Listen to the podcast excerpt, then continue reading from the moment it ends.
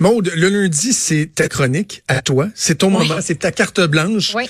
J'aime toujours ça, mais euh, particulièrement, je sens qu'aujourd'hui, je vais beaucoup aimer le sujet de ta chronique. Ben oui, ce qui m'a inspiré, c'est euh, hier, 22 septembre, c'était les 25 ans de quoi, Jonathan? Du premier, de la diffusion du tout premier épisode de la série culte Friends. Exactement. Puis j'ai vu, j'ai lu beaucoup d'hommages à cette série-là qui est sortie un an avant ma naissance. Fait que vous comprendrez que, que moi, ça ça m'a pas marqué. Euh, tu sais, j'ai écouté des épisodes de, de Friends parce que ça a atterri sur Netflix, mais sans plus. Par exemple, je me suis posé la question, ça m'a donné le goût de faire le tour des émissions puis des séries qui ont pu, qui ont pu nous marquer. Je me suis demandé, moi, là, c'est quoi la première série que j'ai vraiment Puis je me suis dit, ce serait le fun d'avoir la conversation avec toi parce qu'on n'est pas de la même génération. Vu que je suis un vieux juste, croulant de 38 ans. Juste un peu. Mais tu sais, ça fait qu'on n'est pas, pas tout dans la même génération. fait que, on va dresser un, un, portrait complet. Tu sais, on, on, voit ça comme un avantage ici, là, ta présence. Ouais. Ouais. Merci. on voit ça comme... Tu vas me le dire quand ça va être une nuisance, hein? À un moment donné, là, j'imagine. Je m'en irai, là. c'est ça, c'est ça. Euh, si je te vois claquer à la porte parce que c'était trop chaud, euh, je comprendrais, je comprendrais que c'est ça, ça le message aussi. Euh, fait que, ben, je me lance. Moi, là, je suis tombée en plein dans le temps de Ramdam. Puis, c'est pas, pour vrai, c'est, la, c'est vraiment pas mal la première série que j'ai suivie, que j'ai écoutée. Hey, on va écouter le générique. C'était bon, c'était bon. Moi, ça, ça partait, là, puis je tripais.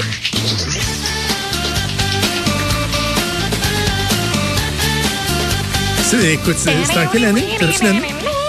C'était à Télé-Québec, diffusé entre le 8 septembre 2001 et le 12 décembre 2008. Écoute, je regardais ça après le souper et ou sur l'heure du midi parce que c'était en reprise. Puis moi, là, il y a des épisodes, j'ai dû les voir trois, quatre fois, puis ça me dérangeait pas. Là. Ah, oh, ouais. Ça, c'est l'émission dans laquelle Marie Wolf jouait une fille de 11 ans, mais qu'elle en avait comme 24. oui, c'est ça. Les, tous les personnages jouaient comme des ados, mais étaient dans vingtaine. Là. Je lisais, entre autres, euh, Simon L'Espérance, qui était un des ados euh, dans la série, qui, lui, euh, ça, il allait pas au gym parce qu'il fallait qu'il reste euh, tout mince, tout maigre, comme tu sais un jeune ado qui, qui débute, pas le poil d'en face ni rien. Euh, fait que moi j'ai tripé sur la famille L'Espérance, La Porte, Carpentier. Puis j'ai partagé ça entre autres avec une de mes meilleures amies, Manolo, Célina, Simon, Marianne, Magali, Nata. Moi j'avais l'impression là les connaître puis que c'était mes amis.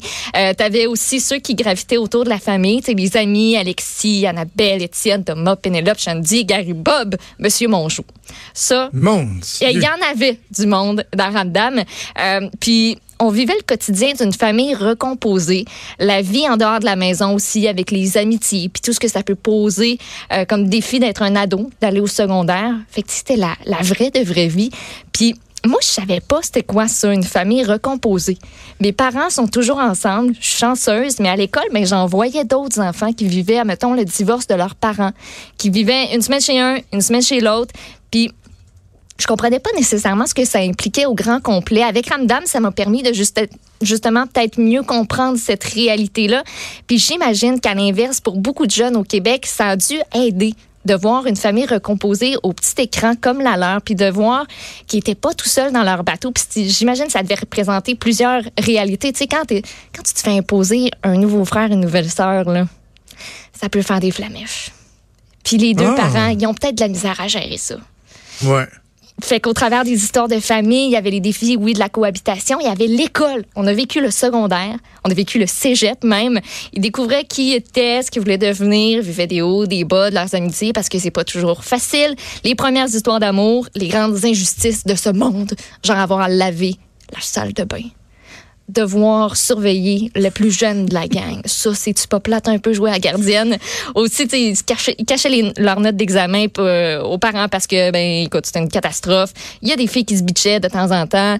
Les, les compétitions qui font pas de sens entre les gars. On vivait des petites victoires, des défaites aussi. Puis, moi, j'avais l'impression que ça aurait pu être mes voisins. Puis, je voulais tellement être la meilleure amie de Marianne puis Annabelle. Puis, me faire... Ils se faisaient des affaires, là, des espèces de de cache-couche qui se mettaient sur la tête puis dépassaient leur lulu de là. Moi, j'ai essayé ça.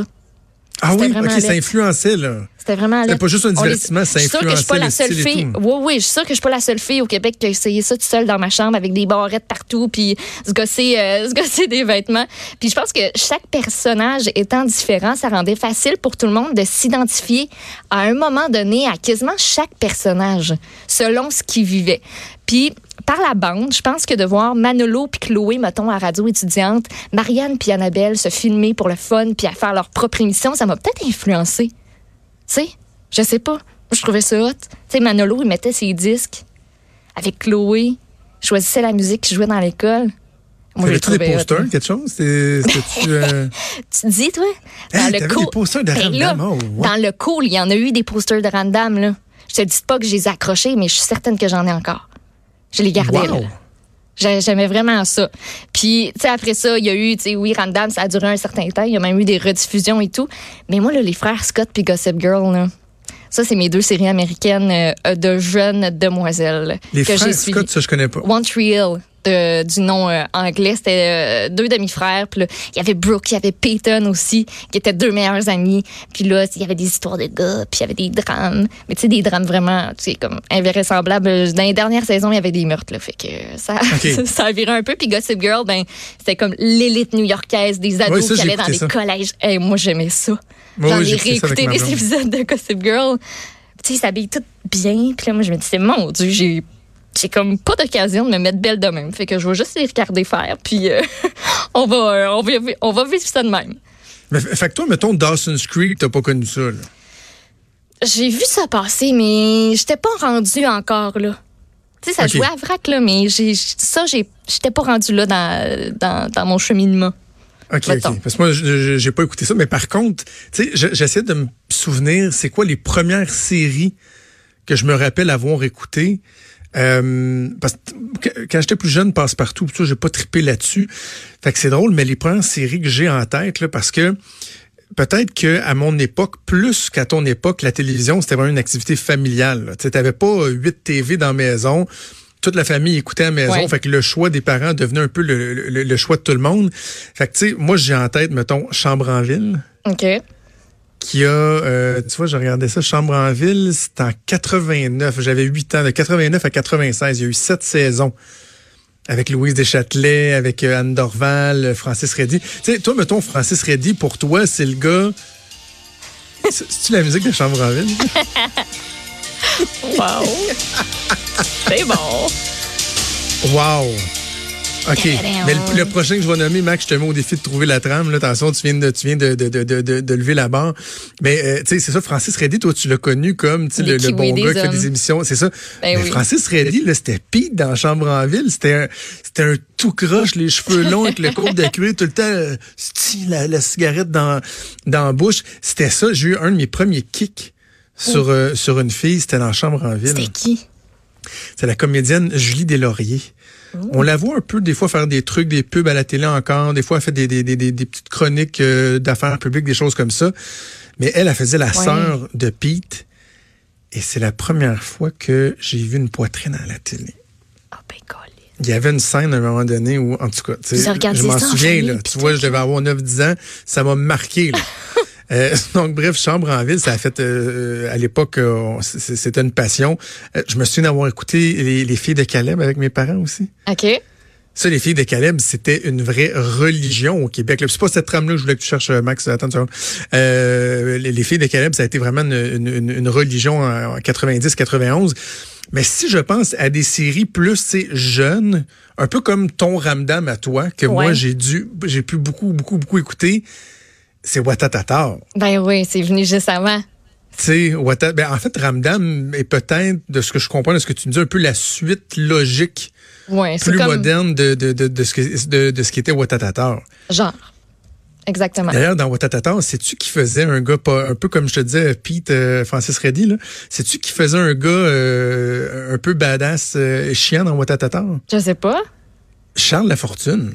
Oui, ben oui, ben j'ai vu des images. Il était reçu d'ailleurs hein, hier à, l'émission de, de Marie-Pierre Morin. J'ai j'ai bien aimé, ça m'a bien fait rire. Euh, et euh, oui, il sortait avec euh, Tania Contayani, qui est devenue sa blonde dans la vraie vie après pendant, pendant plusieurs années. La petite Je regarde des images, la petite camisole rouge petite froc de cuir. Hugo, Hugo Saint-Cyr qui est décédé euh, il, y a, il y a quoi, deux ans à peu près de ça, Hugo Saint-Cyr, qui était... Euh, comment il s'appelait là-dedans? Attends, Hugo Saint-Cyr... Euh, Michel Couillard dans Watatatan, Hugo Saint-Cyr, qui lui, les, les, les, les jeunes filles tripaient dessus en tabarouette. Là. Ben oui. Bref, euh, Watatatan, moi, ça, ça, ça a marqué... Euh, mais, tu vois, c'est- c'était en quelle année Watatatan? Ça va bien, c'est bon. Ah oui. C'est moi, Ah, c'est c'est moi, mauvais. c'est moi. C'est le fun au bout. C'est cher, ça, là. Pas rapport. Tel- la toune est 98, je tellement... pense. Euh, 80 de 91 à 2005. Oui, c'est ça, exact. Le niveau de mauvais de cette chanson-là est exceptionnel. Il avait voulu faire une tune un peu rap pour être cool, pour être proche des jeunes. Mais c'est certainement pas à cause de la tune que le monde écoutait ça. Là. Ah, c'est mauvais, c'est mauvais.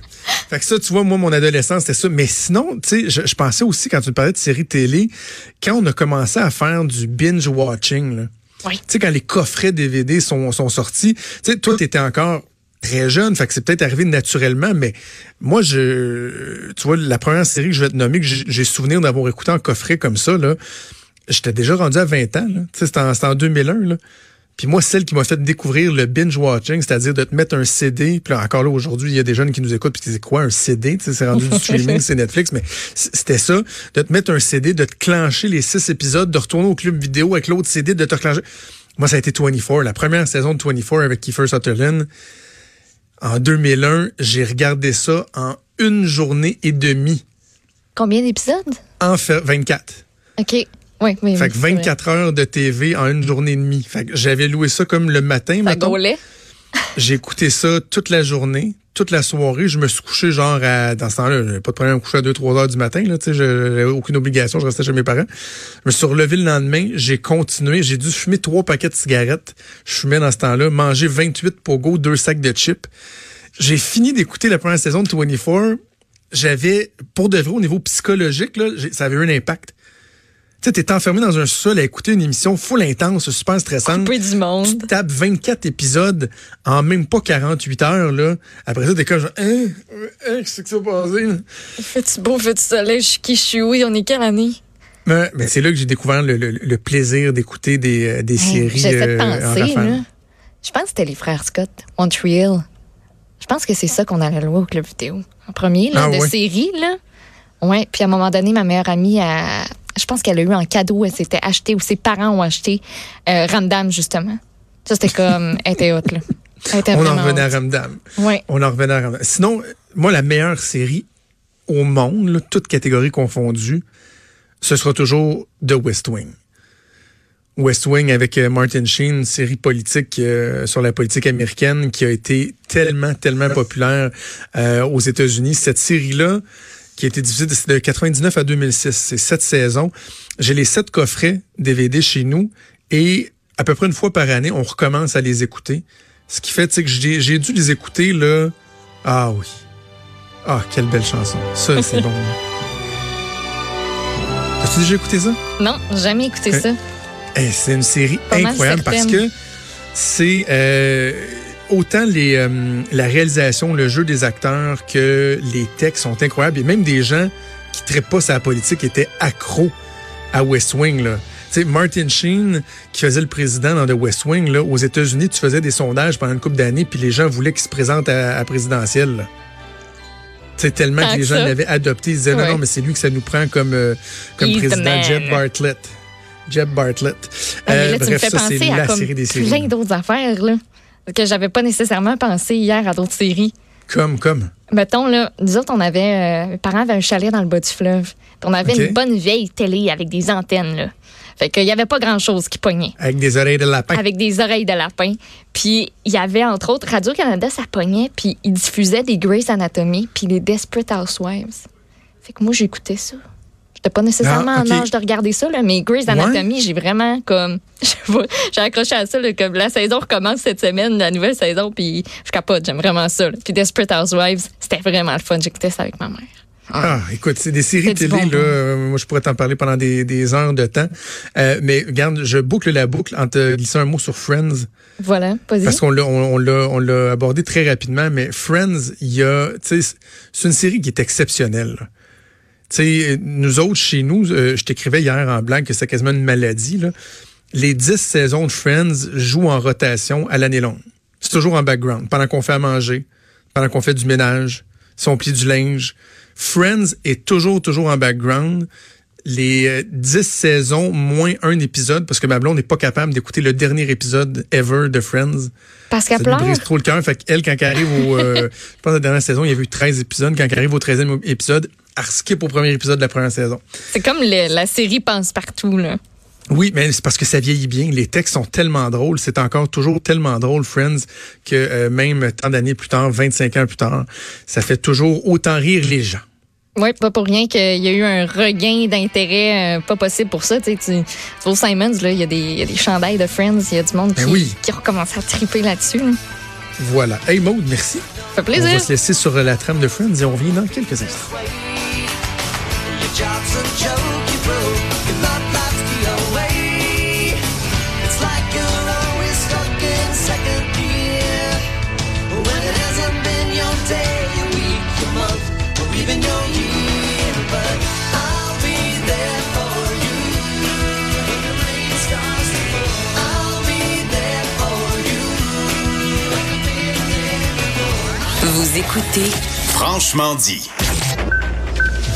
Avenir sur Cube Radio. Cube Radio. Dès 12. On n'est pas obligé d'être d'accord avec Sophie Durocher. Cube Radio.